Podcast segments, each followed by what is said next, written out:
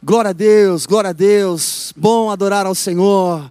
Meu querido, eu quero já convidar a você em pegar aí a sua Bíblia onde você está e se assim você puder dedicar esse tempo, separar esse momento, reservar essa hora para ouvir aquilo que o Senhor tem a falar em nosso coração. Então eu quero pedir a você abrir a sua Bíblia comigo no livro de Mateus. Nós vamos ler a partir do capítulo 17, versículo 1. Mateus, capítulo 17, a partir do versículo 1, diz assim: Seis dias depois, tomou Jesus consigo a Pedro, a Tiago, a João, irmão deste, e os levou em particular a um alto monte Ali ele foi transfigurado diante deles. O seu rosto resplandeceu como o sol, e as suas vestes se tornaram brancas como a luz. Então lhes apareceram Moisés e Elias, falando com ele. Pedro disse a Jesus: Senhor, bom é estarmos aqui. Se queres, façamos aqui três abrigos: um para ti, um para Moisés e um para Elias. Estando ele ainda a falar, uma nuvem luminosa os cobriu. E da nuvem saiu uma voz que dizia: Este é o meu filho amado, em quem me comprazo. A ele ouvi. Os discípulos, ouvindo isto, caíram com o rosto no chão tomados de grande medo.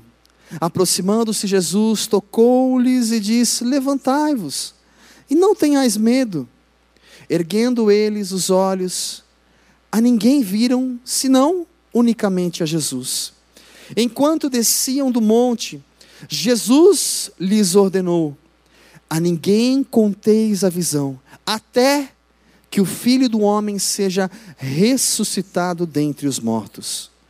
Os discípulos o interrogaram, porque dizem, pois os escribas, que é mister que Elias venha primeiro? Jesus lhes respondeu: certamente Elias virá primeiro e restaurará todas as coisas. Mas digo-vos que Elias já veio e não o reconheceram, mas fizeram-lhe tudo o que quiseram. Assim farão eles também padecer o filho do homem. Então entenderam os discípulos que lhes falara a respeito de João Batista. Só até aqui, por enquanto, esse é um texto onde muitas pessoas conhecem e é um texto que gera, vamos dizer assim, muitas polêmicas, interpretações, e eu não vou me ater a nenhuma polêmica e nenhuma interpretação, mas eu quero pensar aqui com você na essência desse texto, naquilo que o Senhor deixa muito explícito e claro referente ao conteúdo deste texto. Primeiro, você que já conhece aqui a história, esse momento, o monte da transfiguração. Esse momento, esse monte era um monte, como o texto já diz, muito alto. Muitos dizem que ali era o Monte Tabor. E naquele lugar foi aonde aconteceu a transfiguração. Porém, até mesmo algumas outras pessoas acreditam que não foi no Monte Tabor, foi no Monte Hebron. Enfim, como a grande maioria acredita que era no Monte Tabor, eu vou continuar aqui no Monte Tabor, mas eu não vou entrar nas polêmicas. Mas eu quero pensar com você. O texto diz que o Senhor chamou ali três pessoas. E ele chamou Pedro, Tiago e João e os levou à parte. Foi ali, vamos colocar assim, ao alto do monte, subiu. Ali onde aquele monte Tabor ficava na colina ali da, da Galileia. E então é interessante porque nesse texto acontecem algumas coisas, vamos dizer assim, bem sobrenaturais aonde você pode ler a Bíblia inteira e você não vai identificar uma experiência como essa. E aí eu queria pensar com você. Imagina Pedro, Tiago e João, que tiveram o privilégio de viver essa experiência. Vivenciaram esse momento aonde o texto já diz, no versículo 2, ali ele foi transfigurado diante deles. O seu rosto resplandeceu como o sol, e as suas vestes se tornaram brancas como a luz. Você consegue imaginar, talvez, o clarão que ficou Jesus naquele momento? Você consegue imaginar não só as suas vestes, o seu rosto, mas imagina a dificuldade até mesmo de olhar. Quando você olha para o sol, você tem dificuldade em olhar. E permanecer olhando para o sol, você fica cego. É necessário você colocar alguma coisa, uma sombrinha. Estou colocando uma sombrinha aqui para você entender. Para tentar enxergar. E eu fico imaginando tamanha glória, a presença de Deus naquele lugar. Esse texto você pode encontrar também no livro de Marcos, lá no capítulo 9, também fala sobre esse momento da transfiguração. E lá também Lucas, capítulo 9, você também vai identificar esse texto. E cada um compartilha uns detalhezinhos diferentes. Fala sobre Moisés e Elias com um corpo glorificado. É interessante, porque a experiência que Pedro estava vivendo junto com Tiago e junto com João era uma experiência única. E aí posso imaginar com você, quando falamos de Jesus, com toda a sua glória ali no monte, gente, aquilo já era o suficiente. Eu não preciso de mais nada. Imagina aquela glória ou aquela presença ou aquela nuvem, vamos dizer assim, te envolvendo. Você acha que nesse momento você vai pensar em, puxa, preciso terminar de assistir a minha série. Puxa, tem uma conta que eu preciso pagar hoje. E vai dar 10 horas. Você acha que ele pensaria em alguma outra coisa? A presença de Deus, a experiência era tão sobrenatural que aquilo o sustentava de tal forma aonde não havia uma necessidade em pensar em nada, apenas desfrutar aquela glória, desfrutar aquilo que estava acontecendo no momento. Eu posso imaginar ali Pedro junto com Tiago e João, extasiados na presença de Deus. Que presença, que glória. Porém, contudo, todavia, Imagine, além de tudo isso que já é o suficiente, de repente Moisés e Elias estão no monte. Eu fico imaginando, puxa, como eles sabiam que era Moisés e Elias? Será que Deus falou alguma coisa? Será que Jesus chamou eles pelo nome? Como foi isso? Eu sei que a Bíblia diz que Moisés e Elias estavam ali e Pedro sabia. Agora, como que o, a conversa que eles tiveram entre Jesus, Moisés e Elias, a Bíblia não relata. E ali Pedro, tendo a experiência de contemplar Moisés. Moisés, quando a gente fala de Moisés, a gente já pensa, foi o libertador, foi aquele que teve a ousadia de tirar o povo do Egito com um braço forte, com as mãos de Deus, sendo um instrumento de Deus. Foi aquele que abriu o mar vermelho. Deus o usou para aquilo e então o povo passou em seco. Foi aquele que ele, a gente pode ficar pensando aqui a noite inteira das diversas experiências de Moisés. E quando a gente pensa em Moisés, e se você inclusive for conversar com um judeu e perguntar para ele qual é a importância de Moisés, ele vai explicar. Moisés trouxe as leis. Moisés é considerado principalmente em Israel como alguém único, grande, que trouxe um direcionamento de Deus para a terra, para o ser humano.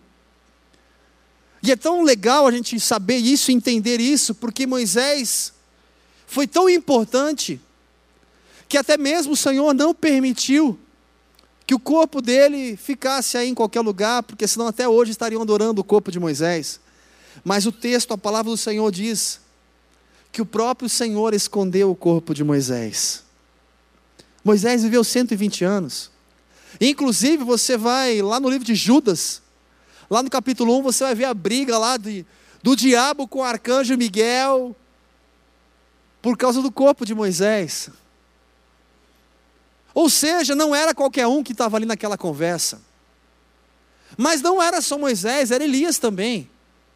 O grande profeta Elias, aquele que tinha suas escolas de profeta, vamos dizer assim, aquele que não apenas tinha teoria, mas tinha a prática.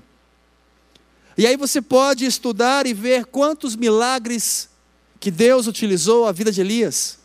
Ou seja, um homem cheio de Deus, um profeta de Deus, reconhecido como um grande profeta.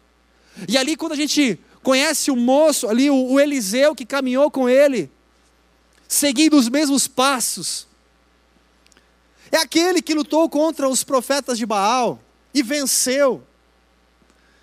Ou seja, nós estamos falando de pessoas que verdadeiramente marcaram a nossa história. E aí poderíamos imaginar aqui, ok, ah, Elias, Moisés, pessoas muito relevantes em toda a história, porém pessoas que experimentaram algo diferente na sua morte. Como assim? Elias, a Bíblia não relata que Elias morreu. A Bíblia relata que ele foi arrebatado num redemoinho. E por isso que alguns, de repente, falam: ah, será que ele apareceu então porque ele não tinha morrido por causa disso? Porque quando morre a gente fica aguardando o julgamento final, isso e aquilo outro. Não vou entrar nesse assunto com você hoje. E Moisés, ninguém sabe. Apenas dizem que ele morreu com 120 anos, mas o Senhor que tomou o corpo de Moisés e assim o escondeu. Independente disso, eu quero que você entenda a experiência sobrenatural que Pedro, João e Tiago estavam vivenciando naquele momento. E aí, eu quero pensar agora com você o sentimento de Pedro. Aqui no texto, continuando, no versículo 4, diz assim: Pedro disse a Jesus: Senhor, bom é estarmos aqui. É interessante que esse mesmo texto, lá no livro de Marcos, vai falar que Pedro não sabia o que dizer. Ele ficou tão extasiado com o que estava acontecendo ali, trêmulo. E aqui o texto diz: ele apenas disse: Senhor, bom é estarmos aqui. Imagine só tendo ali uma conversa, Jesus, Moisés e Elias, algo nunca visto na face da terra. E de repente, Pedro não tem o que dizer, talvez colocou a mão no bolso ali, levantou a sua voz e diz: Bom estamos aqui. É interessante porque Pedro poderia ter dito diversas coisas, mas eu posso imaginar o que ele estava querendo dizer com aquela frase, e eu quero me atentar a isso junto com você.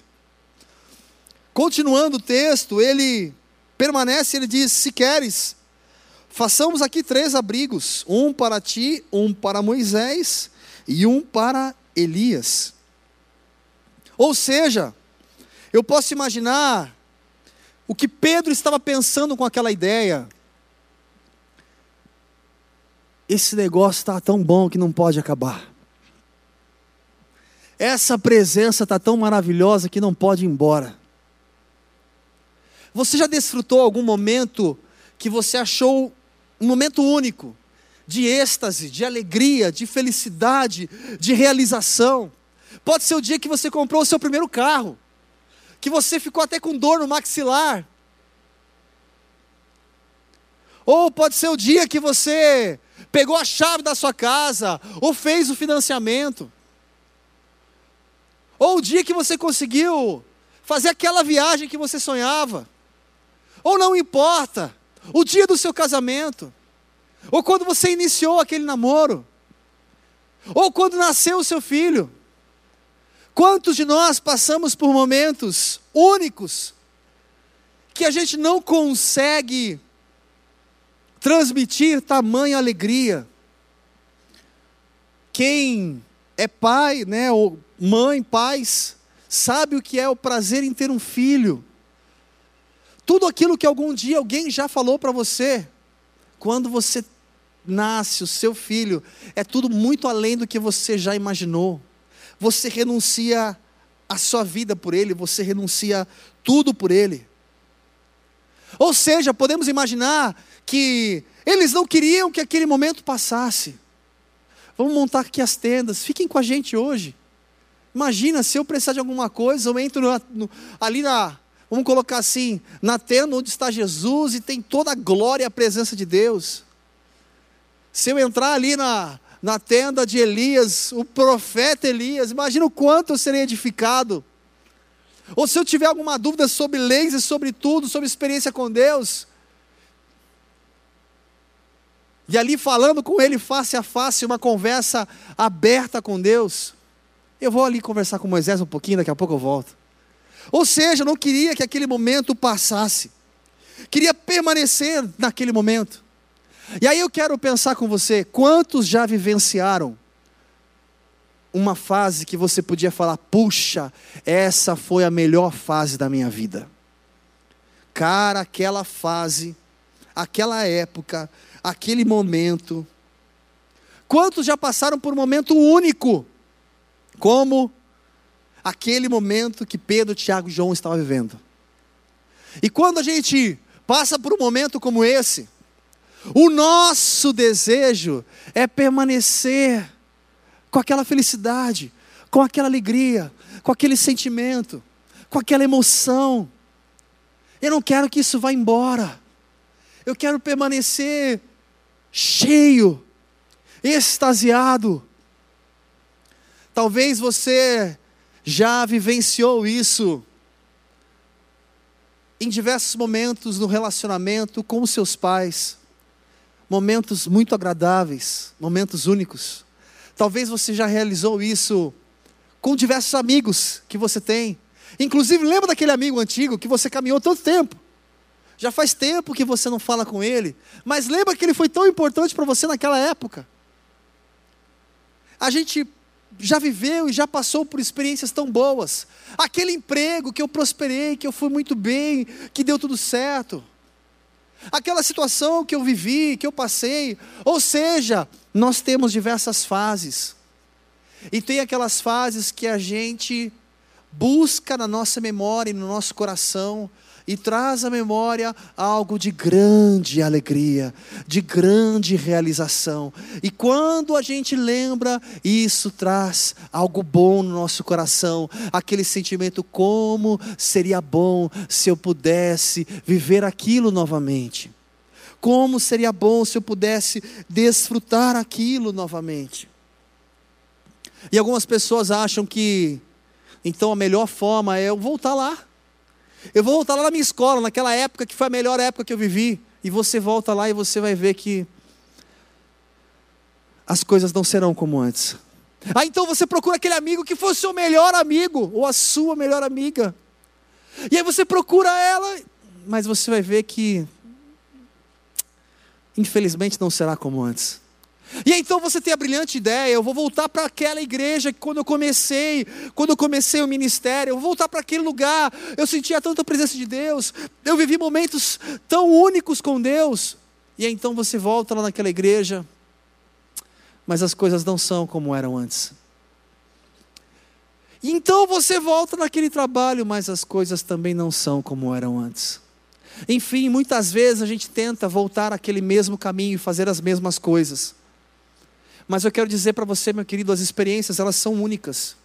E quando passamos por fases, aquela fase que você passou e você soube aproveitar, escuta isso, você soube aproveitar, então você se encheu e se realizou. Mesmo que você volte a encontrar toda aquela turma, nunca mais será como antes. Porque foi um período, uma fase. E eu não posso viver olhando para o passado, porque o passado não vai me alimentar. E eu não posso ficar olhando para o futuro que vai ainda acontecer. Eu preciso viver o hoje. E aí eu queria pensar com você que o hoje precisa ser o melhor momento da minha vida. Não, pastor, mas hoje não é o melhor momento da minha vida. Mas eu posso transformá-lo em o melhor momento da minha vida. Mas eu posso transformá-lo em algo que traga grande alegria, algo que traga grande felicidade, grande realização. As ações, as atitudes dependem de mim. Eu posso ser relevante, eu posso fazer diferente. Eu posso.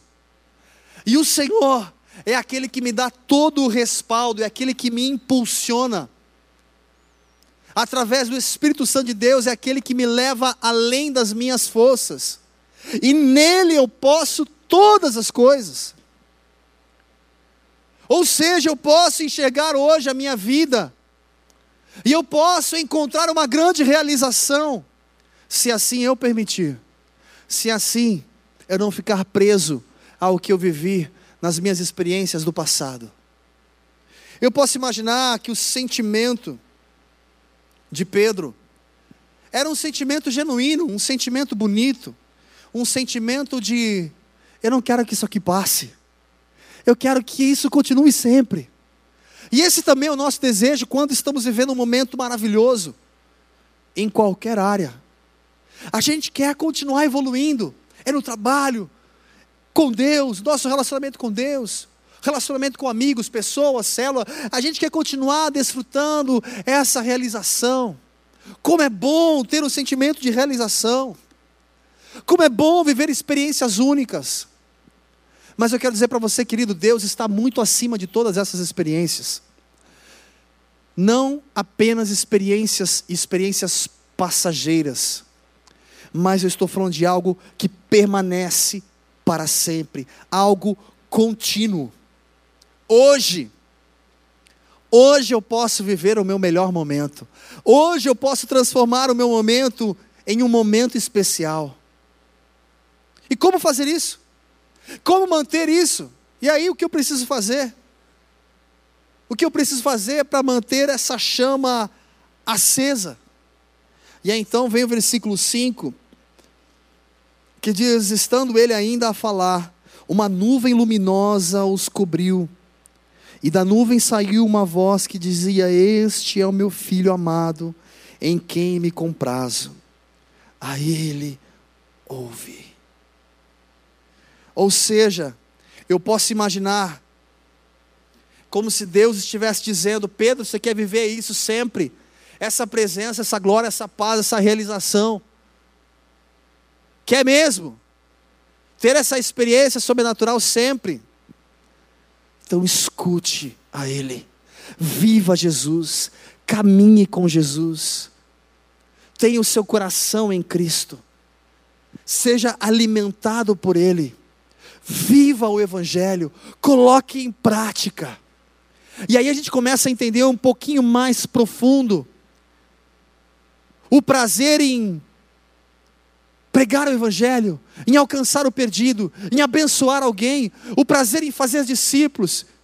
E por que o prazer? Porque quanto mais eu vivo o Evangelho, quanto mais essa presença está em mim, quanto mais cheio de Deus eu estou, eu transbordo de realização. Eu transbordo de alegria na presença de Deus. Eu consigo, em meio a qualquer dificuldade, permanecer em paz, porque a paz do Senhor está sobre mim, a paz que excede todo entendimento. Eu consigo desfrutar do descanso, do cuidado de Deus eu consigo experimentar algo sobrenatural que vai além daquilo que eu posso ver, além daquilo que eu posso apenas sentir. Ou seja, o melhor momento da minha vida precisa ser agora, precisa ser hoje. E quais são as mudanças que precisam acontecer para eu viver isso? O que precisa mudar para eu desfrutar o meu melhor momento no meu relacionamento com os meus pais, com o meu cônjuge, com os meus filhos, no meu trabalho, aonde eu for. O que eu preciso mudar, o que eu posso fazer para viver o melhor momento, para ter esse sentimento de realização e todos os dias desfrutar isso? Como posso ter a minha experiência com Deus, aonde isso me alimenta todos os dias, aonde me sinto realizado, cheio da glória de Deus, aonde não caminho mais cabisbaixo, aonde não me sinto mais inseguro, aonde não tenho medo do meu amanhã, aonde não fico olhando para o meu passado e lembrando de coisas que vivi ou oportunidades que perdi. Meu querido, o amanhã é um dia que ninguém ainda conquistou, que você pode conquistar. O único que tem o poder sobre o amanhã e conhece todas as coisas é o Senhor.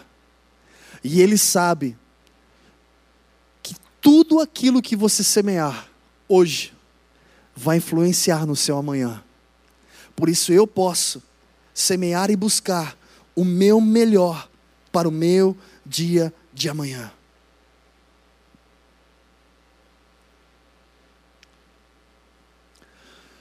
Por isso, se talvez você está vivendo um momento difícil, não enxergue hoje como o pior momento da sua vida. Esse é o pior ano que nós já tivemos na face da terra. Meu querido, com certeza não está sendo um ano fácil, mas em Deus e com Deus eu posso vencer todas as coisas. Se eu não enxergar dessa forma e não me alimentar de Deus, eu vou me alimentar apenas da dificuldade, eu vou me alimentar apenas dos problemas, eu vou me alimentar apenas do que será de mim amanhã, e então as minhas forças vão indo embora, e então eu vou morrendo dentro de mim. E aí eu não consigo avançar. Por isso a importância de caminharmos com Deus, por isso a importância de caminharmos em família, uns sustentando os outros. A importância de viver esse momento e transformar o momento chamado hoje como o melhor momento da minha vida. Eu quero que seja o melhor momento. Cada experiência eu quero que seja a melhor experiência. Valorizar cada etapa, cada sentimento, Aqui o texto continua aonde Jesus no versículo 7, ou melhor, continuando no 6, diz: Os discípulos, ouvindo isto, caíram com o rosto no chão, tomados de grande medo. Aproximando Jesus, tocou-lhes e disse: Levantai-vos e não tenhais medo. E eu queria fechar com você para a gente orar agora, com esse último versículo. Ali eles entenderam a voz de Deus: olha, esse é o filho amado, esse é o caminho, siga esse caminho, se encha dessa verdade. Viva intensamente Cristo, viva. Mas o Senhor apenas estendeu a mão e disse: Levantai-vos e não tenhais medo. Eu quero olhar para você agora, aí onde você está e convidar você a se levantar e não ter medo, porque o Senhor é contigo, Ele está com você, e você tem uma família junto com você para caminhar, para orar e para a gente vencer. Vamos transformar os nossos dias em nossos melhores dias, independente daquilo que você já conquistou ou ainda não conquistou. Deus continua sendo Deus. Continue semeando e jogando as suas sementes, trazendo à memória aquilo que te dá esperança, se enchendo de fé, chamando à existência aquilo que não existe, levantando as suas mãos e profetizando no mundo espiritual, e buscando discernimento para ouvir e atender à vontade de Deus. Será que nós podemos orar nessa hora? É tempo de viver o melhor em meio a qualquer situação. Por que Paulo conseguia isso? Por que tantos outros conseguiam isso?